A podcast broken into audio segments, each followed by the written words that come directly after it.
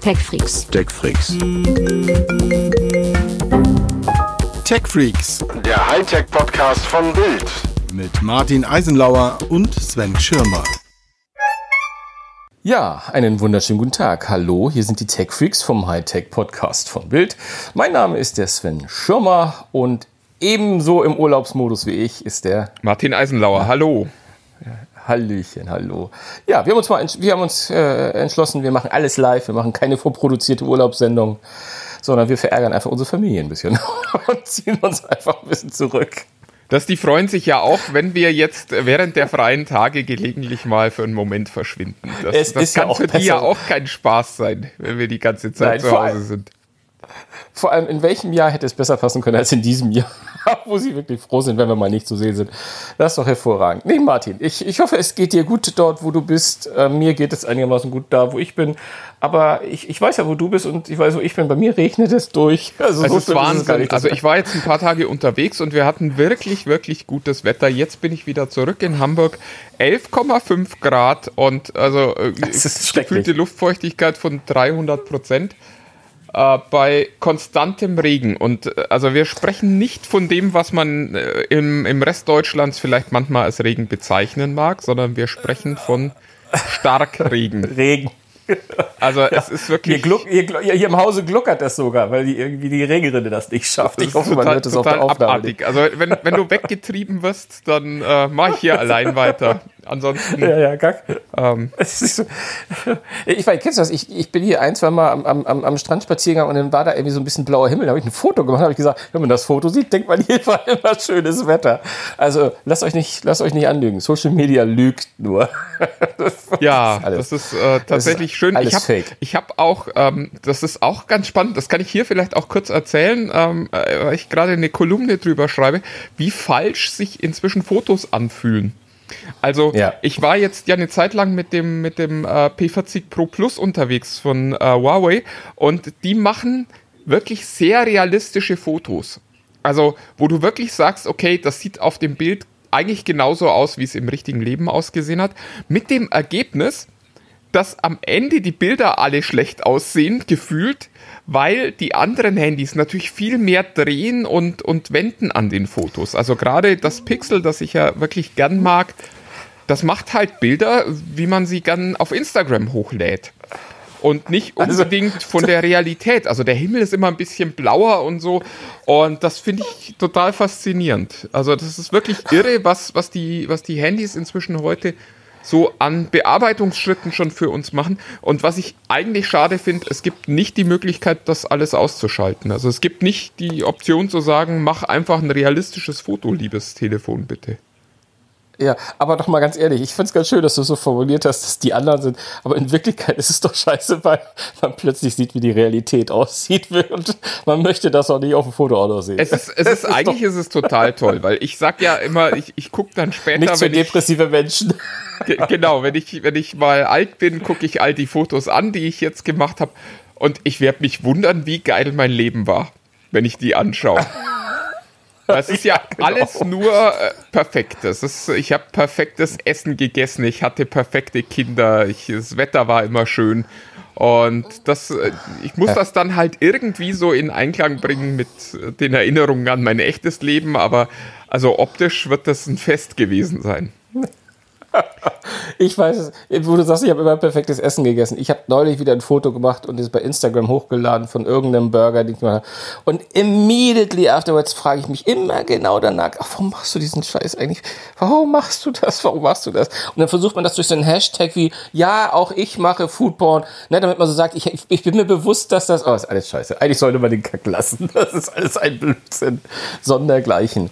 Aber wie gesagt, vielleicht ist es ja auch ein Problem alter weißer Männer. Ja, es, äh, nee, es ist natürlich auch so, dass es äh, ein wahnsinniger Trost ist zu sehen, dass du was zu essen kriegst. Weil wir machen uns ja alle ständig Sorgen über dich, Sven. ja, das, st- das stimmt. Das stimmt. Und dann Äh, sieht man da deinen Burger Ja. oder dein, dein, deine Kekse und dann denkt man sich, aha, zumindest der Sven ist versorgt. Das ist alles gut. Zumindest zu essen hat er noch. Ja, So, ja, aber, äh, lass uns mal, lass glaub, uns mal ein bisschen so tun, als wäre das hier ein Technik-Podcast und nicht nur ein Quatsch-Podcast.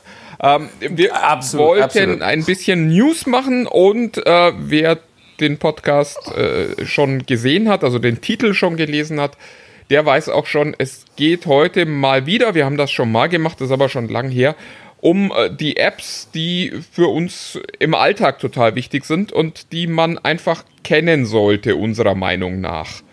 Müsst ihr dann auch nicht Ja, ausprobieren oder runterladen, aber wir finden, ihr solltet mal gehört haben, dass es diese Apps gibt und das eine oder andere ist ja vielleicht dabei. Also mir geht es immer so, dass ich solche Listen wahnsinnig gern lese, weil ich mir denke, oh, vielleicht ist da was dabei, was mein Absolut, Leben absolut. so schön macht, wie es später auf meinen Fotos aussehen wird. Ja, ja. Ich weiß auch, ich habe auch Neuzugänge dabei. Von daher alles, es lohnt sich dran zu bleiben. Aber lass uns doch erstmal, du, du wolltest äh, was über, über, über neue Handys reden. Ja, Also ein bisschen, ein bisschen News müssen wir ja auch machen und äh, es sind jetzt Absolut. erste Bilder vom äh, neuen Pixel 5 aufgetaucht. Ach, und ich finde, ich dachte schon, es käme gar nicht mehr. Das Pixel, ja genau, man hat so ein bisschen den Eindruck. Es fehlt ja auch das 4a noch, also da, da hatten wir ja letzte Eben. Woche drüber gesprochen. ähm, das 5er ist quasi dann das High-End-Modell, wobei das diesmal gar nicht so sicher zu sein scheint. Und die Bilder sind auch spannend, äh, nämlich weil man zwei Dinge sieht. Nummer eins, es ist hinten Platz für einen Fingerabdrucksensor der ja eigentlich schon weg war und ersetzt war von einem äh, Gesichtserkennungssystem, das vorn unter dem Display saß. Ja, und auf der anderen Seite äh, einem kleinen Cutout für eine Frontkamera, der aber äh, nicht groß genug ist, um dieses Gesichtserkennungssystem unterzubringen. Und jetzt wird natürlich munter gerätselt, ob Google zum Beispiel sagt, okay, das große äh, Technikaufgebot gibt es dann nur für das äh, Pixel 5 XL. Oder ob es tatsächlich so ist, dass Google sagt, wir, wir verzichten auf Motion Sense, also diese Bewegungserkennung, die das Pixel 4 noch hatte, und wir verzichten auf die Gesichtserkennung und nehmen wieder einen Fingerabdrucksensor. Und das ähm, als jemand, der das Pixel benutzt hat und der jetzt gerade nochmal äh, ein anderes Telefon benutzt, kann ich nur sagen, für mich wäre ein Fingerabdrucksensor auf der Geräterückseite definitiv ein Fortschritt. Zwar nicht technologisch, aber von der Bedienung her. Also ich, äh, mir, mir geht zu viel durch den Kopf, ehrlich gesagt, was ja selten genug ist. Aber ähm, äh, wieso kommt ihr auf die Idee, dass es nicht eventuell doch Gesichtserkennung gibt? Es ist, besteht ja auch die Möglichkeit, dass es neue Technologie gibt, die das mit weniger Sensoren hinkriegt. Also Ja. ganz unmöglich, nur, nur weil das weniger Platz ist, wie, wie, wie andere brauchen für die Technologie, würde ich jetzt noch nicht leicht die Gesichtserkennung rausschmeißen. Was so ein bisschen die äh, Fingerabdruck, also ich, ehrlich gesagt, ich habe neulich gerade mal wieder länger mit dem Handy äh, gearbeitet, was Fingerabdruck hat und fand das auch eigentlich ganz sexy. Und da merkte man wieder mal auch ein bisschen, ähm, wie es äh, die Nachteile der Gesichtserkennung, wie gut sie auch ist und von welchem äh, Winkel sie auch ist. Aber irgendwie diese Intuition, allerdings dadurch, dass ich das, äh, ich meine, wir müssen ja nicht lange reden, wir haben ja keine Geheimnisse hier, gerade was Apple und Android betrifft, da ich da äh, diese ganzen iPhone-Generationen mitgemacht habe, ist es bei mir natürlich immer so eher auf der Vorderseite, denn auf dem Rücken, was ich nie so richtig gern mochte. Ich habe beim, beim zufälligerweise bei meinem Android das im Moment das Huawei P30 Pro, es hat es ja auch vorne. Finde ich das eigentlich, ich muss ehrlich sagen, ich finde das ganz angenehm, wenn ein Fingerabdruck äh, äh, Sensor drin ist und nicht äh, äh, Gesichtserkennung. Äh, Beides würde, würde ich jetzt auch nicht schlecht finden. Ist ja auch nicht Ich finde, das ist never heard of. ehrlich gesagt genau, also das wäre meine Lieblingsvariante, Genau. weil die Gesichtserkennung durchaus auch was hat, muss man ganz ehrlich sagen. Ich finde das ist an sich schon cool. Aber äh, ich finde eben auch, äh, dass es, dass es die, den Sensor auf der Rückseite, der hat wahnsinnig viele Vorteile, eben weil man ihn spüren kann, weil es viele Hersteller gab, die das Feld dann auch noch benutzt haben, um etwa äh, die Benachrichtigungsleiste aufmachen zu können damit. Also, da, dass man drüber streicht und dann passiert was. Einige haben ihn sogar zum Scrollen benutzt, was ich jetzt nicht so doll fand, aber also gerade die Benachrichtigungsleiste in Android öffnen mit einem Wisch über diesen Sensor, der da hinten ist, fand ich toll. Und äh, man darf natürlich auch nicht vergessen, also nichts schlägt diese Bequemlichkeit, wenn ich das Telefon aus der Tasche hole und da schon unterwegs äh, in der Hosentasche quasi anfange, das Ding zu entsperren. So schnell sind die anderen Sensoren halt nicht. Also weder die Gesichtserkennung noch der Sensor, der dann vorn drin ist, der ja eh immer ein bisschen mehr ähm, Umstände macht, würde ich mal sagen.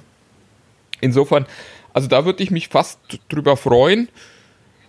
warum jetzt gerade davon ausgegangen wird, dass da technischer Rückschritt gemacht wird bei Google, ist äh, quasi ein zweiter äh, äh Gerüchtestrang, der sagt, da, da sitzt gar nicht mehr der 800er Snapdragon drin, sondern nur noch der 700er.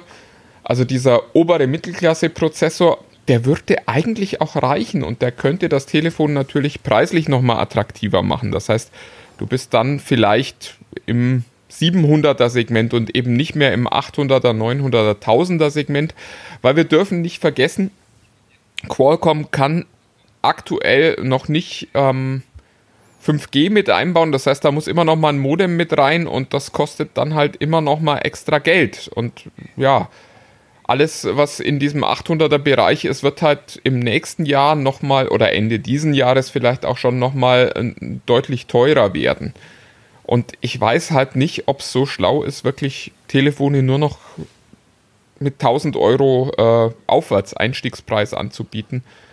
Zumal Google ja die Erfahrung gemacht hat mit dem 3a, dass man in der Mittelklasse wirklich was reißen kann, wenn man ein tolles Telefon hat. Ich glaube, ich sage es nicht gerne, aber ich glaube, du hast den Nagel auf den viel zitierten getroffen. Ich glaube, dass das macht Sinn und gerade die Erfahrung, was du gerade sagst, die Google selbst gemacht hat, zeigt einfach, dass da ein Bedarf ist. Wir haben auch äh, zum Thema Apple ja nicht, nicht, nicht selten auch darüber gesprochen. Ich bin ja auch ein Verfechter davon, dass ich glaube, die Mittelklasse ist, glaube ich, die für viele interessanteste Klasse. Und der Preisbereich so um die 500 bis 600 Euro max, ich glaube, das ist da, wo viele, viele eine Schmerzgrenze haben und wir ja auch äh, nicht müde werden zu sagen, da kriegt man tolle Geräte und nicht zuletzt bemühen sich jetzt ja auch, wir sehen beim iPhone SE und und vielleicht mit dem, was, was Google gerade in der Planung hat, dass wir auch Top-Geräte in dem Preissegment kriegen werden. Ja, übrigens äh, zum Thema Rückseite, da ist Apple ja offensichtlich auch zugange. Also die soll bei Apple ja auch äh, sensibel werden und berührungsempfindlich, sodass man da eben auch nochmal Steuersignale äh, anbringen kann, was ja an sich auch total schlau ist. Also wie schon gesagt, ich halte das für eine sehr, sehr gute Idee auch die Rückseite für, zur Steuerung äh, des Smartphones zu nutzen. Ich habe da, hab da total Angst vor. Also ich habe das auch gelesen mit Apple und ich, ich war bis dato ja nie. Ich bin kein Freund von dem Fingerabdruck hinten, habe ich eben schon gesagt. Ich habe Angst davor. Auf der anderen Seite äh, machen die großen Firmen, Apple, Google, Huawei, wie auch immer sie heißen, ja das relativ die machen ja keine halben Sachen. Also die denken sich, ich meine, ich habe ja auch eine Zeit lang gedacht, als der Fingerabdrucksensor wegfing und das mit dem Wischen, also als der, der Home-Button weg war, habe ich gesagt, das lernst du nie. Das ist natürlich Quatsch, hast du, hast du in einer halben Stunde nahezu drauf. Aber man hat so ein bisschen Angst natürlich vor solchen äh, äh, naja, Steuerungsmethoden. Ich bin gespannt, was da passiert, weil du hast ja recht, da, die Möglichkeiten sind ja da und ähm, oder vor allem der Bedarf an noch weiteren Gesten könnte ja eventuell da sein. Bin gespannt. Ja, ich auch ehrlich gesagt. Also wir müssen einfach mal gucken, wie das dann aussieht. Aber es ist spannend eben zu sehen, dass sich da auch große Hersteller offensichtlich immer noch Gedanken machen und dass wir auch nach inzwischen bald elf Jahren Smartphone weit davon entfernt sind, äh, irgendwie einen Konsens zu haben, wo was hingehört und äh, wie was denn nun zu bedienen ist. Das ist schon, schon spannend. Apropos äh, keinen Konsens. Äh, lustigerweise habe ich die Tage auch gesehen, dass Maps ein, ein spannendes äh, Experiment macht, nämlich die wollen in Zukunft, und das probieren sie momentan vor allem in den USA aus, ähm, Ampeln anzeigen. Und zwar dann eben auch auf der Route zeigen, wie viele Ampeln da äh, überwunden werden müssen. Und das fand ich irgendwie interessant, weil das so eins dieser Dinge ist, die in der Navigation ja gar nie vorkommen und eigentlich ja doch einen hohen, äh, also zumindest gefühlt sehr wichtig sind. Ja, absolut. Also als du mir das auch eben im Vorgespräch gesagt hast, lass uns mal darüber sprechen, habe ich gesagt, Ampeln, Navigation. Also ich könnte mir gar nicht vorstellen, dass ich da so, so einen Bedarf dran hätte. Ähm, aber äh, du hast mir ja sogar gesagt, du hast ja sogar mit Leuten von, wem hast du gesprochen? TomTom, Garmin? Ja, ja, lustigerweise. Ich hatte das mal angesprochen, als wir mal, äh, als ich ein längeres Gespräch mit TomTom mal geführt hatte als die auch noch so das Maß der Dinge waren. Und da, da, hatte ich auch gesagt, Mensch, warum zeigt ihr eigentlich nicht, wie viele, wie viele Ampeln da unterwegs sind und ist das für euch ein Thema, Ampeln? Und das fand ich sehr spannend, weil die sagten, dass das in der Navigation praktisch keine Rolle spielen würde. Also, sondern das wäre alles abgedeckt, allein durch diese Durchschnittsgeschwindigkeiten auf den Streckenabschnitten. Also will meinen, vor der Ampel bist du dann logischerweise auch immer ein bisschen langsamer im Durchschnitt unterwegs, weil du da halt zwischendrin auch mal wieder stehst. Aber die sagten, die Ampeln machen eigentlich, auch wenn sich das anders anfühlt, überhaupt keinen Unterschied. Und da war ich damals schon so ein bisschen skeptisch, aber ich meine, die Tatsache, dass bisher niemand gesagt hat, wir, wir beziehen Ampeln wirklich aktiv in unsere Navigation mit ein, scheint ja dafür zu sprechen, dass es da zumindest einen Konsens bei den Menschen gibt, die Navigation programmieren. Ja, ich kann es mir halt auch, äh, ich, also ich glaube, dass man da auch durchaus ein Mittel berechnen kann, also eine Mittelgeschwindigkeit und eine Mittelzeit, die man bedarf, um, um an solchen Dingen vorbeizukommen, die das gar nicht notwendig macht. Vor allem meine ich auch, gerade in so Großstädten Ampel, Ampeln selbst zu kennen, das kann natürlich auch falsche Wahrnehmung sein, die unterschiedliche Schaltungen am Tage haben. Die müssten dann ja auch mit reinfließen. Ne? Also es gibt ja so diese klassische äh, Vormittags äh, in die Stadt äh, mehr grüne Welle und, rück, äh, und, ne, und nachmittags beim Feierabendverkehr umgekehrt. Das muss ja alles da dann auch mit in dieser, in dieser Verrechnung mit drin sein. Und das würde ja den Datensatz auch nochmal irgendwie ganz schön diffizil machen. Auf der anderen Seite, wie oft fährst du privat mal eine andere Strecke als die, die das Navi gehen würde, weil du weißt, wenn ich hier längs fahre, dann habe ich keine Ampeln. Also es ist, schon, aus, äh, kann ja durchaus mal. Ne? Ja, ich glaube eben auch, es ist eher so, so aus der äh, Rubrik gefühlte Wahrheit. Und man hat so das Gefühl, dass manche Strecken einfach angenehmer sind, weil man weiß, da fahre ich keine Ampeln. Insofern kann es natürlich auch ganz schlau sein, das in den Routen anzuzeigen. Also wenn du, wenn du siehst, okay, du hast zwei Strecken, die eine braucht 20 Minuten, hat sieben Ampeln und die andere braucht 21 Minuten, hat aber nur zwei Ampeln. Vielleicht sagt der ein oder andere, ach komm, die Minute fahre ich raus und ähm, bin dafür halt weniger irgendwo am, am, am Stehen. Ich finde es ja. einfach nur spannend, dass es offensichtlich so lang gedauert hat, bis Ampeln angezeigt werden, bis Ampeln auch Teil der Navigation werden. Und ich bin auch gespannt, ob das dann tatsächlich gefühlt was verändern wird. Und ob die anderen nachziehen, ob das so etwas ist, wo man denn unter Zugzwang kommt. Also, dass die anderen Anbieter, wir reden ja jetzt hier nicht von äh, Hunderten von Anbietern, aber so vier, fünf rele relevante Anbieter gibt es ja schon, die die Karten herstellen. Und da bin ich gespannt, äh, was da, ob sich die Navigation wirklich verändert. Ich bin ja skeptisch. Ich glaube, oh, schauen wir mal. Ja, ja, ich habe aber was anderes mit, mit, wo man fast gar nicht mehr sagen, schauen wir mal, sondern hören wir mal und schauen wir mal. Ähm, jetzt gerade in diesen Tagen äh, hat gerade die ähm, haben die Berliner Datenschützer mal, sind ja häufig immer die Hamburger Datenschützer in Deutschland, die aktiv werden, aber es haben die Berliner Datenschützer mal den Finger gehoben und gerade das, was äh, wir ja alle hoffen, nicht mehr lange so viel machen zu müssen, nämlich was die Videoconferencing-Systeme betrifft, ähm, haben da also, also ganz massiv den Zeigefinger hochgehoben äh, und haben bei von 17 von 17 Anbietern oder 17 Diensten von Videokonferenzsystemen äh, ist eigentlich fast keiner, der auch nur annähernd den Ansprüchen genügt und mm, also quasi durchgefallen in Sachen, äh, was rechtlich betrifft, also DSGVO ist das große Stichwort natürlich da gewesen, sind sie nahezu alle. Also es gab einige, die es bestanden haben, also eine Handvoll.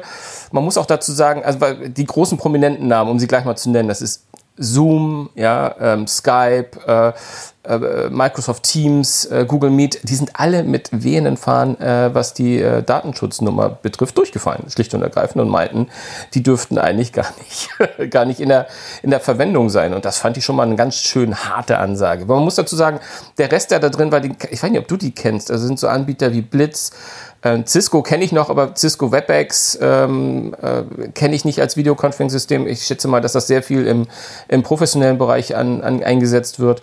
Oder Netway, äh, fällt mir noch Tixeo, also es sind sogar so einige, die durchgefallen. Aber es sind wirklich echt viele schlicht und ergreifend durch diese Datenschutznummer durchgefallen. Und ähm, da bin ich gespannt. Also soweit ich weiß, hat Microsoft zumindest schon mal reagiert und hat gesagt, das sehen wir nicht so. Ja, ja gut, ist das, ist, so eine, das ist ja eine Beruhigung dann. Dann ist das ja wieder alles. Ist ja, ist, ist, das ist ja fast wieder so eine Donald Trump-Reaktion, wo man so sagt, ja, nee, das ist alles, das habt ihr, das habt ihr, das habt ihr falsch gehört. Das ist irgendwie alles ganz anders. Also technisch geht's, also technisch sind nur die Hälfte durchgefallen irgendwie, also was so, so die technische Sicherheit betrifft. Ähm, aber unter anderem auch da äh, haben, haben, hat Zoom dran glauben müssen. Und äh, es ist, ist also mit wehenden Fahren untergegangen. Also es ist wirklich ja, sehr, sehr Zoom spannend, was da passiert ist. Die große Stärke von Zoom ist an dem Punkt natürlich eine Schwäche, nämlich dass man bei Zoom halt teilnehmen kann, ohne sich in irgendeiner Form anmelden zu müssen, ohne irgendwelche Menüs wegklicken zu müssen, ohne irgendwelche AGBs akzeptieren zu müssen. Und ich meine, allein das ist natürlich der Todesstoß für die DSGVO, ja. die ja darauf ja. besteht, dass man immer mindestens zwei bis drei Dialoge wegklickt, bevor man irgendwas machen darf. Äh, absolut. Und das ist auch, glaube ich, die, eine der großen Hürden, über die sie alle gestolpert sind. Ganz Was klar. am Ende Frage. übrigens auch nicht heißt, dass die Daten da nicht sicher sind, sondern es heißt nur, dass es nicht DSGVO-konform ist. Also Konform. das ja, ist, ja, glaube ich, was, was ja, man an der Stelle nochmal betonen muss. Äh, ich kann das für die einzelnen Anbieter jetzt nicht sagen, aber das bedeutet nicht, dass die privaten Daten dann irgendwo, weiß ich nicht, landen, wo sie missbraucht werden sondern äh, es bedeutet am Ende einfach nur, dass die äh, Bestimmungen nicht eingehalten werden, was auch schlimm genug ist, aber was eben äh, kein Todesstoß für so einen Dienst ist, sondern eben nur bedeutet, dass er für deutsche Behörden nicht äh, akzeptabel ist und dass die Anbieter da halt ihre Hausaufgaben machen müssen am Ende. Ja. Äh, ich muss auch ganz kurz sagen, weil ich diese News auch eben erst kurz vor der Aufnahme rausgezogen habe, konnte ich mich äh, gar nicht so richtig mal kundtun und muss jetzt mal ganz offen gestehen, kennst du den freien App Store, der sich F-Droid nennt? Ja. Hast du da, ja. da hast du, wusste ich, dass du da wenigstens schon mal von gehört hast, weil, weil das ganz lustig ist, weil, weil die, weil die, diese Berliner Datenschützer da ähm, haben gesagt, man sollte doch äh, die Anwendung zumindest aus diesem freien App Store beziehen, weil teilweise äh, Daten, die ähm, auch bei Google Play zum Beispiel vorhanden sind. Also die haben, also da gibt es eine App, die heißt Litzy. Also ich kannte sie nicht in irgendeiner Form, aber die gibt es mhm. halt in diesem F-Droid Store.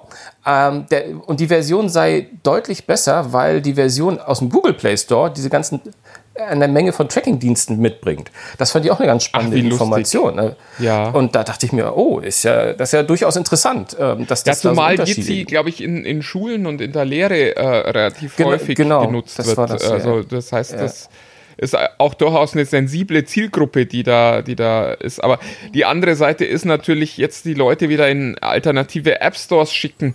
Ist, ja. es, ist, es ist ein Drama. Es ist wirklich ein Drama. Ja, damit, äh, da es ja auch nicht ausreicht, sie aus diesen, zu diesen äh, App Stores zu schicken, sondern dann muss ja auch natürlich äh, die Einstellungen im, im, Handy müssen ja dann auch noch vorgenommen werden, dass diese Apps, die du da beziehst, dann auch äh, von deinem Handy angenommen werden und abgespielt werden. Ne? Ja, wir, das müssen, ja wir müssen mal gucken, wie das an der Stelle weitergeht. Also da bin ich wirklich gespannt, gerade äh, ja. weil äh, die, die Chinesen da ja auch jetzt große Schritte machen, um sich ein bisschen von Google zu emanzipieren. Vielleicht ist es in Zukunft dann ja auch normal, dass man zwei, drei App Stores äh, benutzt und sich da umguckt und da eben sich den aussucht, der einem gerade am besten passt. Ich glaube, ein bisschen mehr Konkurrenz wäre an der Stelle tatsächlich äh, ein guter Punkt für die Kunden. Also die Tatsache, dass es immer nur einen App Store gibt, ist sicherlich langfristig auch nicht unbedingt der beste äh, Faktor für die, für die Datensicherheit. Nee, auf jeden Fall. Auf jeden Fall. Ähm, was haben wir noch? Ich hatte noch eine News, die, die ich ganz spannend fand, weil es auch etwas ist, wo ich selbst drüber nachgedacht habe, wie schlimm finde ich denn das? Ähm, äh, ich habe gelesen, dass äh, es schon Signale gibt, dass zum Beispiel die Spiele der neuen Konsolengeneration, also Stichwort PS5, Xbox Series X, dass die Spiele dort mal um einen nicht signifikanten, äh, äh um einen signifikanten Teil höher werden. Also so, dass die die teurer. Es gibt äh, also, nicht höher oder die äh, teurer, Preise werden höher. Genau, die Preise werden höher. Du hast vollkommen recht. Genau. Also bis dato war ja immer so diese Grenze so knapp unter 70 Euro. Ich glaube die 69, 99 war immer so das, wo man so sagte, das war so so ist, ist der Standardmaß von den den Top Games, die da irgendwie neu auf den Markt kommen. Und da wird es jetzt wohl mal so, so um 5 Euro im Schnitt teurer werden. Und ähm, da habe ich mich gefragt, ähm, A, mag das sein? Und äh, ich glaube da sehr fest dran, dass es so wird. Aber ist es schlimm? Und woran liegt das? Ähm, da haben auch die Kollegen von Computerbild übrigens sich Gedanken gemacht und haben da auch so ein bisschen äh, mal so überlegt, in welche Richtung das gehen könnten. Ähm, aber ganz klar natürlich, dass die, die Hersteller selbst erstmal natürlich ganz stark davon ausgehen, dass diese Spiele immer größer werden, immer aufwendiger und dass die Produktionskosten schlicht, schlicht und ergreifend äh, immer, immer, immer teurer werden. Und dass das natürlich einer der zentralen Gründe sein könnten. Ne? Also gerade die Produktion. Ja, das glaube ich ehrlich ähm, gesagt nicht. Also das, das halte ich für eins dieser Scheinargumente.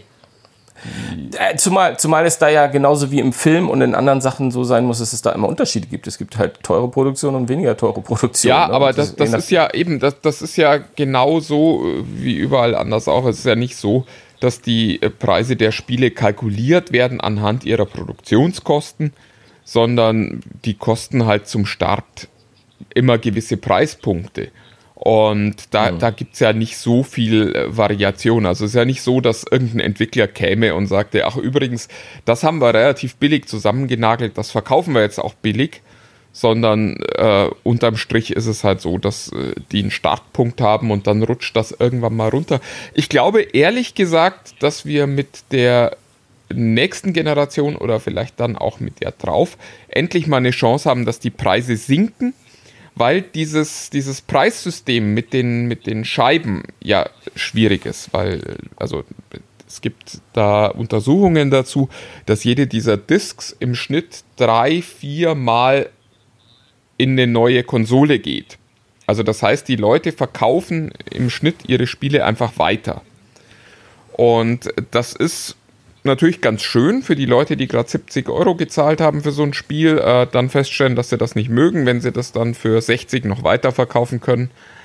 Aber es ist natürlich für die Entwickler blöd, weil die jedes dieser Spiele halt auch nur einmal verkaufen und dann aber äh, quasi in diesem Second Market zwei, drei, vier zusätzliche Besitzer dazukommen. Und wir sehen natürlich überall da, wo es Lizenzmodelle gibt, also auf Steam, äh, im App Store von Apple und Google. Da gehen die Preise dann auch irgendwann mal runter, weil die Stückzahlen einfach steigen. Also wenn man jetzt sich überlegt, okay, jedes Spiel wird mindestens an drei Leute verkauft, dann heißt das natürlich im Umkehrschluss auch, dass man jedes Spiel vielleicht auch doppelt so oft verkaufen könnte, wenn es nicht möglich wäre, diese Spiele weiter zu verkaufen. Und drum kann ich mir schon vorstellen, dass die, dass die Anbieter sagen, Mensch, wir müssen jetzt mal einfach Inflationsanpassungen auch machen und jetzt müssen die mal ein bisschen mehr kosten, weil alle Dinge irgendwann mal irgendwie mehr kosten. Und dass sich das nicht ändert, bis wir ein Lizenzmodell haben. Aber da hoffe ich jetzt eben auf sowas wie die PlayStation 5 Digital Edition, die dann keine Laufwerke mehr hat, sodass wir mehr in diesen Lizenzmarkt kommen. Und da kann dann ein Spiel halt auch billiger werden, weil man auch keine Produktionskosten, keine Logistik und so weiter mehr hat. Und das Spiel einfach ja, rüberschiebt. Das ist natürlich in einer perfekten Welt. Ne? Da hast du vollkommen recht. Die Distributionskosten, die Materialkosten fallen alle weg. Aber ob das weitergegeben wird, ich bin da noch, bin da noch skeptisch. Also ich könnte mir dann eher vorstellen, dass Spiele schneller, wenn sie aus dem äh, aus dem Erstvermarktungs-, Zweitvermarktungszyklus raus sind, dann eventuell äh, mal günstiger, wie es ja jetzt auch, auch der, häufig der Fall ist, angeboten werden. Aber ich glaube zum Start, also. Ja, äh, nee, genau ich, das. Ich glaube, die, die Preise werden durch so ein Lizenzmodell dann einfach flexibler. Das heißt nicht, dass die hm. sinken werden, aber das äh, heißt eben, dass sie irgendwann auch mal sinken können vernünftig. Ja, ja, ja. Und ja, also ich könnte mir durchaus auch vorstellen, in, in, einer, in zwei, drei Generationen, wo man dann sowas wie ähm, nur noch über Streaming-Dienste redet, also wo du dann nur noch über, über ein Stadia, über ein X-Cloud und so weiter sprichst, könnte ich mir auch durchaus sowas wie ein Early Access vorstellen, das dann halt noch teurer ist. Also wo man dann sagt, okay, wenn du jetzt spielen willst, kostet das sogar noch mal mehr als äh, wenn du dann später in einem Jahr dieses Spiel gestreamt haben möchtest. Und äh, irgendwann werden die dann halt auch billiger. Also ich könnte mir da durchaus beides vorstellen. Na gut, im Prinzip ist es ja spannend, ähm, weil nämlich, also ich habe neulich gerade ein Gespräch geführt, wieder dieses klassische, äh, was wir beide ja häufig mal führen in unserem Freundeskreis. Was, was sollen wir jetzt für eine Konsole holen? Sollen wir jetzt eine Switch oder eine PS4? Na, und was kosten denn die Spiele? Und dann erzählst du, ja, so zwischen 60, 70 Euro musst du schon rechnen für neue aktuelle Spiele. Wo dann immer sagt, das kann doch nicht wahr sein, das ist ja so irre, irre teuer. Ähm, was ich aus dem Bauch raus auch mal sagen würde, ja, ist ein bisschen teuer, ne? aber ähm, du ich meine, wir, wir sagen ja häufig, wir haben ja öfter mal natürlich Zugriff auf mehrere Spiele, äh, die wir zum Ausprobieren bekommen. Aber Menschen da draußen äh, kaufen ja nicht 30 Spiele im Jahr, sondern wenn es hochkommt, vielleicht drei und die spielen sie durch. Und da finde ich das, ich finde schon erstaunlich, dass die Leute dann immer diesen Effekt haben, dass das, dass das so teuer ist. Ähm, ich ich habe auch eine ganz nette Rechnung äh, gesehen, wo, man, wo man auch mal sagen kann, ich meine, so ein Kinoticket ist ja mittlerweile auch relativ teuer. Da hast du zwei Stunden Spaß. Ja? Ähm, in, mit so einem Spiel, so einem großen Blockbuster, ähm, das, das, ich glaube, da ist dieser Durchschnittswert 20 Stunden. Ähm, natürlich mal plus minus Stunden. Da hast du natürlich für das, für das Geld kriegt man theoretisch natürlich mehr mehr fürs Geld. Ne? Aber da kannst du sagen andere Leute, ja, wenn ich ein Buch kaufe, lese ich da 30 Stunden dran und zahle nochmal einen Bruchteil davon. ist natürlich immer schwer, so eine Rechnung aufzumachen, natürlich. Aber ich finde es schon Spaß, und da wollte ich gerade darauf hinaus, dass gerade was auch so Handy-Games, und da kennen wir das ja jetzt, so die Apps, wenn, wenn da mal ein Spiel 4,95 kostet, dann sagen ja die Leute, boah, das ist so teuer, da will ich aber auch einen richtigen Hammer für haben, ja. Und wenn, weil ich habe das Gefühl, wenn die Leute das nicht in der Hand haben, dann haben sie, ne, also ich glaube, die sind eher willens, dass sie sagen, ich zahle jetzt mal 80 Euro für ein, für ein geiles Spiel, das ich mir bei, beim Elektronikmarkt um die Ecke aus dem Regal ziehe, weil das habe ich in der Hand, das nehme ich rein, das packe ich da rein. Ähm, aber dann die Vorstellung, aber dann, wenn ich das nur downloade, dann ja, höchstens 40 Euro. Also wenn überhaupt. Ne? Tja, ja. Ich, also ich bin total gespannt, weil ich eben den Eindruck habe, dass äh, am Ende die Leute für sich sehr genau abwägen, wofür sie ihr Geld ausgeben. Und äh, ja, dann äh, ist der Vergleich, finde ich, Kino zu Videospiel halt immer schwierig. Also ich, ich ja, klar, ja. du sitzt da zwei Stunden, zahlst, weiß ich nicht, 15 Euro. Auf der anderen Seite äh, sitzt du an einem Skyrim 200 Stunden, zahlst 50 Euro oder eben an einem Spiel, wenn du Pech hast, das dir dann gar nicht gefällt, das aber irgendwie trotzdem sich so angehört hat, als wäre es was für dich, zahlst du 70 Euro und weißt eigentlich schon nach einer halben Stunde, dass das nichts für dich ist. Also ich, ich finde ich find das schwierig und ich freue mich eben auf eine Zeit, wo es äh, sowas wie Spiele Flatrates geben wird oder eben auch die Möglichkeit, einfach mal reinzuspielen und dann zu sagen, okay, ich spiele mal eine Stunde und dann entscheide ich, ob ich Geld dafür ausgeben möchte oder nicht. Also das ist, oh da glaube ich einfach, dass wir da unterwegs zu einem faireren Modell sind, auch äh, bei Nutzungsmodellen, wo die Entwickler nicht mehr gezahlt, äh, bezahlt werden dafür, dass du spielst, sondern für jede Minute quasi Geld bekommen, die da gespielt wird, weil es einfach in meiner Hoffnung dazu führen wird, dass die Leute bessere Spiele machen und eben auch nicht damit zufrieden sind, einen Titel zu haben, den sie gut vermarktet haben, sondern ich glaube, es muss sich am Ende einfach für Entwickler lohnen, große, reiche Spielwelten zu machen, weil die Leute dann halt auch länger drin bleiben und länger Spaß dran haben. Ja, ja, hast du absolut recht. So, jetzt lass uns aber mal zu unserem, zu unserem Hauptthema kommen. So. Wir müssen über Apps reden. Wir haben, ich habe da so drüber geschrieben hier in unserem äh, Internetzettel 10 Apps, ohne die gar nichts geht. Das ist so ein bisschen unser Plan für heute. Und genau, wollen wir die 10 machen oder wollen wir, wollen wir, wollen wir einen Zweiteiler draus schnitzen? Wir, wir können die Leute auch heiß machen für nächste Woche. Komm, dann sagen wir heute, heute fünf, fünfmal iOS, fünfmal Android und das nächste, nächste Mal gibt es das gleiche nochmal. Ach, du hast ich, das in ich, iOS und Android geteilt. Ich, ich habe das ja nur in Apps geteilt. Das, das ist ja Ach so. denkbar. Nee, ich, wenn ich ehrlich, du, ey, wenn Wobei man natürlich sagen muss, genau, äh, die Apps, die ich empfehle, sind alle Apps, die auf Android laufen. Ich nehme mal an, die Apps, die du empfiehlst, sind alle Apps, die auf iOS laufen. Insofern, äh, ja, 5 du, 5 ich, das scheint mir ja. die einfachere Variante zu sein. Dass das dann in Wahrheit das, das natürlich 5 Android, 5 äh, iOS sind. Darüber sprechen wir jetzt gar nicht.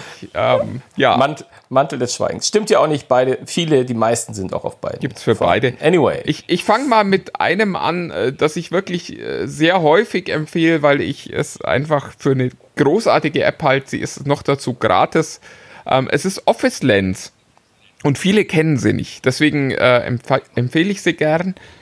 Das ist eine Scanner-App für die Handykamera. Also das äh, Programm erkennt Dokumente und äh, fotografiert die dann so, dass die am Ende nicht aussehen wie ein Foto von dem Blatt Papier, sondern wie ein Scan von dem Blatt Papier.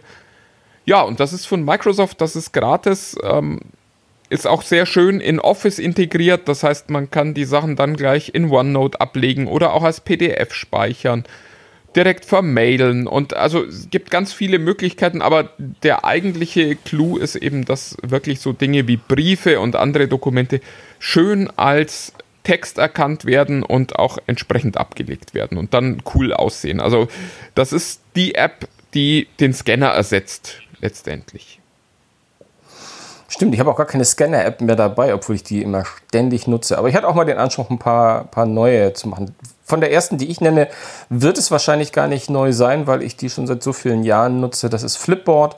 Das ist mein Newsreader, ähm, einer der vielen äh, News-Aggregatoren, wo du selbst einstellen kannst, aus welchen Quellen du ähm, Dinge sortiert angezeigt bekommen haben möchtest. Das ist natürlich meistens auf Basis von irgendwelchen RSS-Feeds also von denen sozusagen, was die Seiten selbst rausgeben an, an, an Informationen ins Netz. Äh, hier ist ein neuer Artikel und hier kannst du den einsammeln. Und äh, Flipboard ist halt eine der vielen Möglichkeiten, sich das zu sortieren. Also ich habe mir, die nennen das immer Magazine, die man sich da einstellt. Deswegen, früher war das sehr stark dieses Flip-Effekt, als wenn man durch so eine Zeitung blättert. Ähm, das ist mittlerweile ein bisschen in den Hintergrund gerückt, aber man kann sich halt eigene Magazine, im Prinzip ist es nichts anderes als Themen einrichten, wie ich habe natürlich Tech, digital, aber ich habe auch Sport und ich habe mir einen eigenen Politikreiter, weil ich bestimmte Politik-Sachen äh, nur machen möchte. Oder man lässt sich von, von dem, was, was Flipboard da selbst anbietet, sozusagen inspirieren ähm, und sich das anzeigen. Also für mich ist das quasi meine erste Quelle, wo ich dann gerade in so Situationen wie Bus und Bahn, abends im Bett nochmal, wenn ich nicht einen Rechner auf dem Schoß habe, äh, mal nachschaue, wo sind meine, meine ganzen Quellen. Ich habe auch einen Reiter, wo ich halt ausschließlich deutsche Tech-Medien drin habe oder ich habe einen Reiter, wo dann nur die US-Tech-Medien sind oder die internationalen, weil aus anderen Ländern auch einige dabei sind. Das ist einfach für mich ganz schön und ich habe immer das Gefühl, und das ist natürlich, das muss man zu sagen, ein subjektives Gefühl, weil man natürlich nur so gut, so gute News angezeigt bekommt, wie man selbst äh, sich das einrichtet und die äh, Quellen hinterlegt. Aber ich habe dann immer ein gutes Gefühl, wenn ich da durch die Seiten gegangen bin und dann irgendwann zu einer Zeit komme, wo ich denke, oh, das habe ich doch schon zweimal gelesen, dann bin ich einmal durch und habe so den Hauptnewsfluss des Tages einmal. Dass man da mal, dass man was durchhüpft, äh, schlüpft, ist äh, klar, aber ich finde das sehr angenehm, die haben das gut gestaltet, man äh, hat da so ein paar Designmöglichkeiten und das ist so mein, mein Favorite dieser Tag. Gibt aber auch noch andere, Feedly und wie sie alle heißen. Ja, meine Nummer zwei ist Firefox Klar. Das ist ein Browser, der komplett auf den Inkognito-Modus äh, gebaut ist. Das heißt, der merkt sich auch tatsächlich gar nichts, ähm, sondern ist jedes Mal wieder neu, wenn man ihn aufmacht und ähm, das macht Immer wieder nackig. für mich genau macht für mich einfach ähm, im, im, im Arbeitsalltag total viel Sinn, weil wir dann doch immer wieder mal Dinge suchen, die äh, in äh, ja, die ich nicht in meinem Suchalgorithmus haben will. Da möchte ich nicht, dass äh, Google äh, sich denkt, oh, der hat sich für Kinderpornografie interessiert oder für rechtsextreme Gewalt. Ähm, da ist Firefox klar ganz gut. Es ist natürlich auch ganz schön, wenn man diese Spuren nicht hinterlässt, die dann später dazu führen, dass man wieder Werbung dafür kriegt. Aber für mich ist es hauptsächlich eine berufliche Anwendung, weil ich eben doch äh, dienstlich sehr, sehr viele Dinge gucke, die mich privat gar nicht interessieren. Und das ist gar nicht immer so schlimm wie, wie jetzt das Beispiel Kinderpornografie zum Beispiel, sondern das sind eben auch, was weiß ich, Fußballergebnisse, wo ich sage, ich will einfach nicht, dass in meinem Suchalgorithmus am Ende dann nochmal Hinweise auf Fußball äh, drin sind, weil da kriege ich eh schon genug mit. Und ja, das hält so ein bisschen die Hygiene im, im äh, Interessensfeed, der sonst sich ja sehr, sehr schnell verändert. Ja, absolut. Ich übrigens, äh, ich habe den zwar nicht notiert, aber ich nutze den auch. Und ähm, ich habe auch bei mir festgestellt, weil auch mal ich empfohlen habe und man mir gesagt hat, aber wieso, du kannst doch bei jedem anderen Browser auch einen Inkognito-Modus einstellen. Ja, kann man durchaus. Und der hat dann auch durch. Aber mir ist aufgefallen, ich, ich gehe immer zu Firefox klar, wenn ich genau sowas mache wie du, wenn ich Recherchen mache, wenn ich gucken will ähm, und, und, und, und solche Sachen. Ich, ich benutze gar keinen Inkognito-Modus von anderen Browsern mehr, weil es ist offensichtlich also vielleicht ist es so verankert in uns, ich weiß es nicht, es ist angenehmer einfach. Ja, du öffnest eine App und du weißt es, du musst nichts mehr einstellen, kannst gleich lossurfen. Genau, also mein Problem ist tatsächlich, ich finde es einfach ein bisschen umständlich im Chrome äh, so ein, so ein Inkognito-Fenster nochmal zu öffnen und dann die Hälfte der Zeit mache ich doch wieder ein normales Browserfenster auf, weil ich gerade nicht dran denke. Und da ist es für mich einfach total klar, in dem Moment, wo ich oh. auf das App-Icon klicke, hinterlasse ich zumindest nicht allzu viele Spuren und vor allen Dingen, es geht nicht direkt in meinen Google-Suchalgorithmus rein. Und das finde ich sehr, sehr wertvoll. Ich nehme mal an, dass es da auch viele Nutzer gibt, die keine Journalisten sind, die für sowas eine Anwendung finden. Das glaube ich auch. Ähm, ich würde noch mal eine App reinschmeißen, die eigentlich nur geschummelt eine neue App ist, nämlich Adidas Running.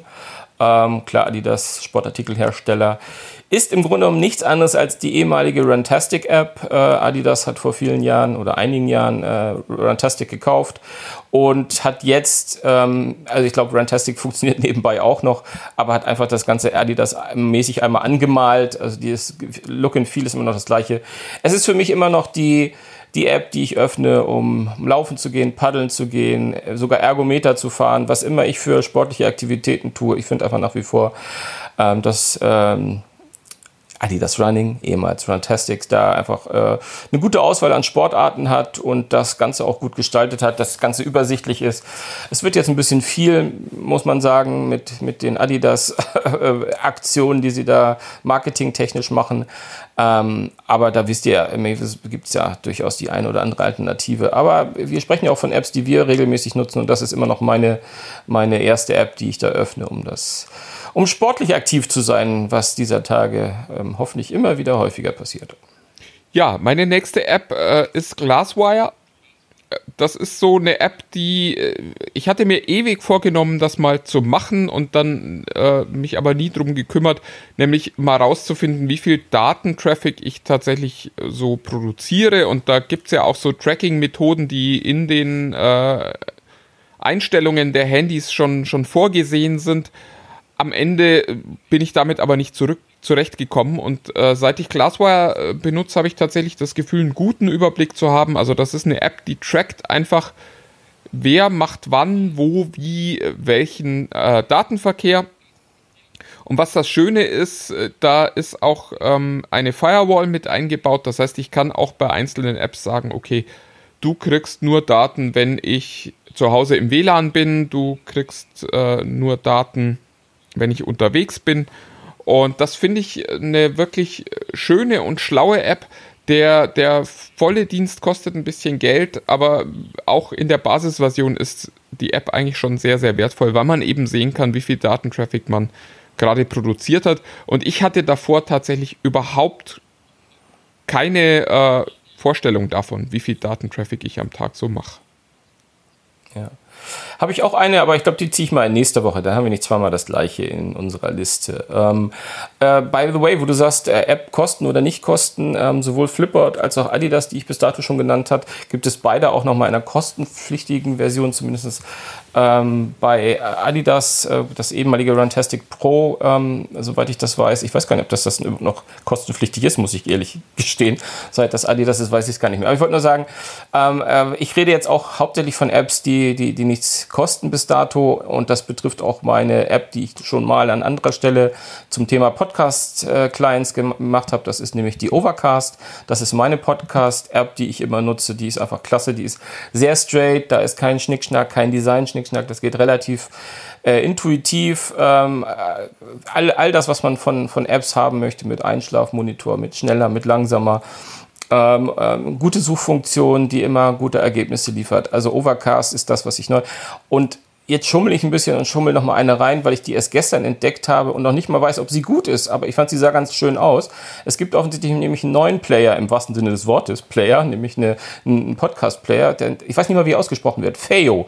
F-Y-E-O. Das ist offensichtlich von Pro7 Sat1 eine, eine App. Äh, relativ äh, klar, warum die auch so eine App machen, weil wen über äh, große Überraschungen auch Pro7 und Sat1 und der ganze Konzern machen jetzt auch Podcasts und bieten natürlich mit prominenten Nasen Dinge an aber es ist auch ein normaler Podcast klein, den ich, äh, wo ich einfach mal sage, guck da mal rein, der kostet nämlich auch nichts und äh, da fand ich das Design ganz hübsch, also wie die das, ich glaube, die haben da noch ein, zwei Bugs drin, aber ähm, die Art und Weise, wie die Podcasts ausschauen und wie die Übersichten ausschauen, ist ganz kommod fürs Auge zumindest. Ein kleiner Tipp zum Reinschauen. Aber ähm, für mein hartes Business nutze ich immer noch Overcast.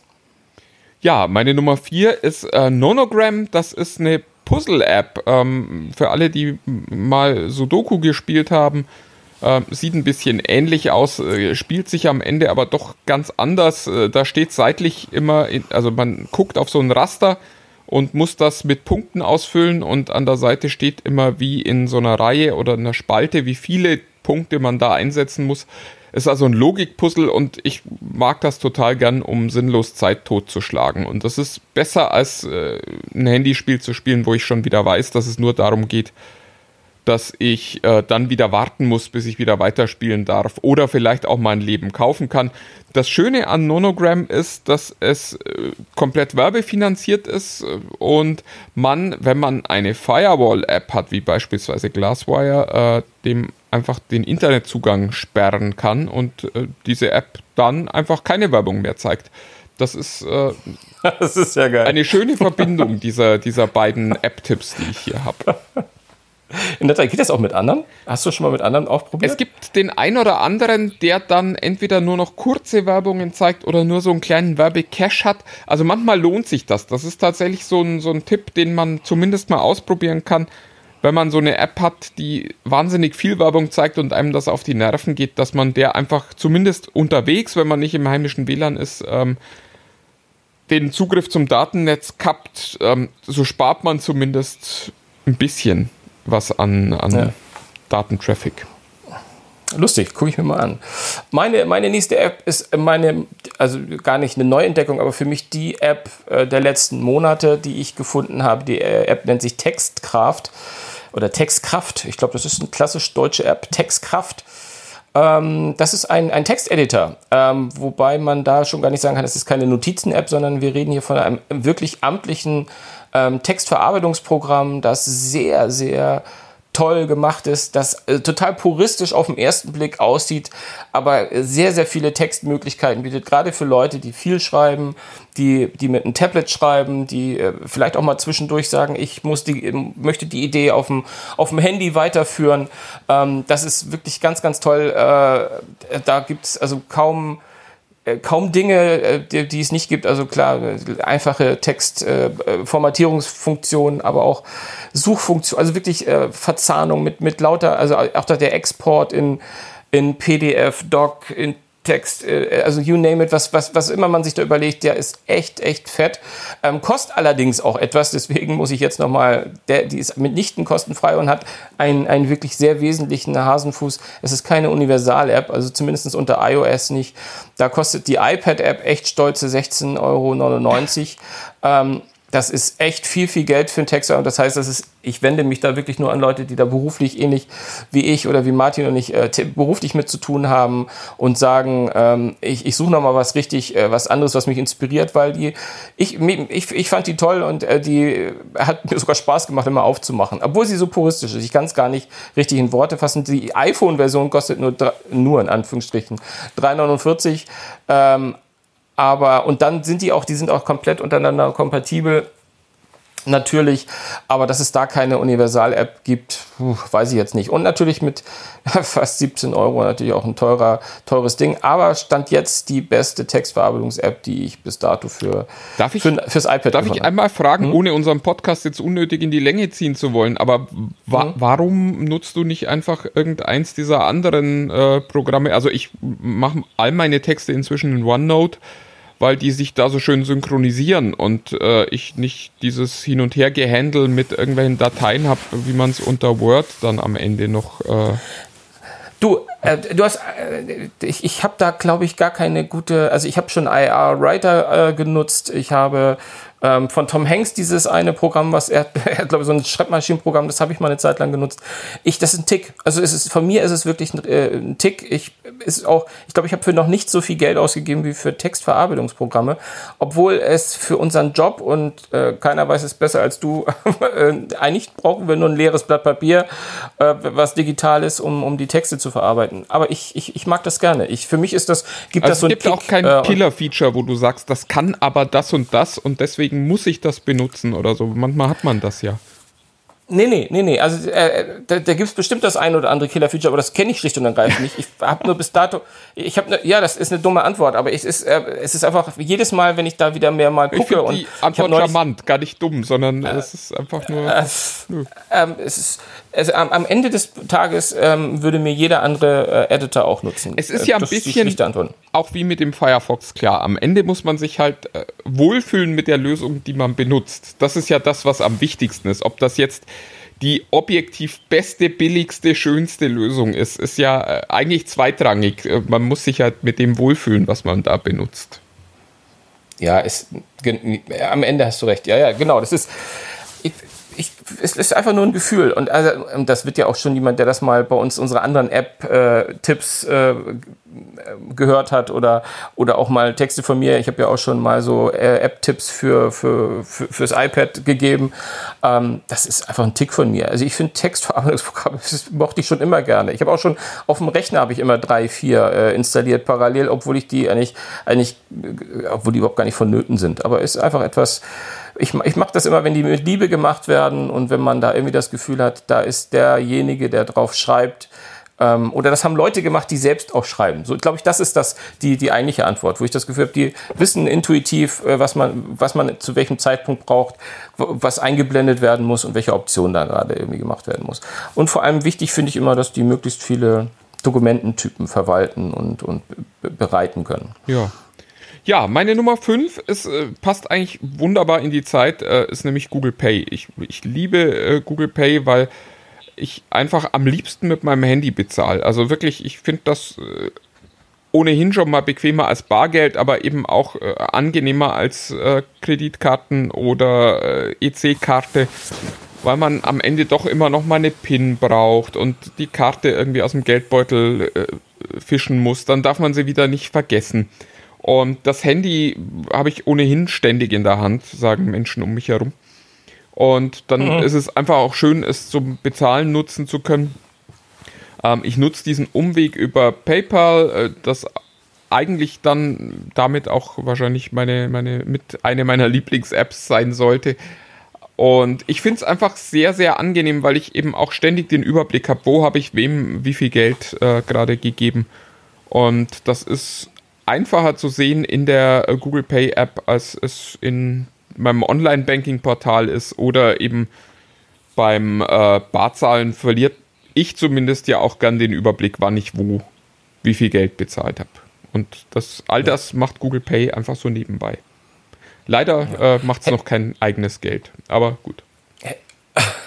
hätte ich, hätte ich Google Pay als App äh, gesehen bis eben, dann hätte ich die wahrscheinlich auch drin. Also Apple Pay, Google Pay. Ja, also, was äh, auch, was auch immer. Hauptsache ich, Hauptsache ich kann bargeldlos bezahlen. Genau, das es, haben ist, wir aber auch. es ist auch nur synonym. Und äh, ja. Ich wollte gerade noch einen äh, Hinweis geben, aber du musst ja noch eine App Ja. vorstellen, fällt mir gerade auf. Deswegen habe ich jetzt so ein bisschen komisch rumgedruckst. Ihr konntet mir quasi beim Denken zuhören. Kommt da selten genug vor. So, ich habe ein, eine App einfach schlicht und ergreifend, weil die Bundesliga ist jetzt vorbei, es gibt keine WM, es gibt keine EM, ähm, aber es gibt noch die Champions League. Vielleicht dafür nochmal. One Football, das ist meine, meine Go-To-App, um mich äh, über Fußball auf dem Laufenden zu halten. Und warum One Football? Die Kollegen von Sportbild mögen es mir entschuldigen. Äh, Ist einfach, ich gebe da meine Vereine ein und die sind mittlerweile international. Ähm, englischer Fußball, italienischer Fußball, deutscher Fußball, ähm, äh, Frauennationalteam, Herrennationalteam. Und ich finde, in keiner App ist das bis dato, ich, vielleicht, wahrscheinlich kenne ich auch nicht alle, so gut gelöst, dass man sozusagen immer das angezeigt bekommt, was gerade aktuell ist, wo gerade deine Mannschaft dabei ist. Und das ist einfach mit vielen, mit wenigen Klicks einfach die, die Information, wann findet das Spiel statt, wie steht es gerade. Weniger für die äh, News. Ich finde die News-Section, das möchte ich auch gleich dabei sagen.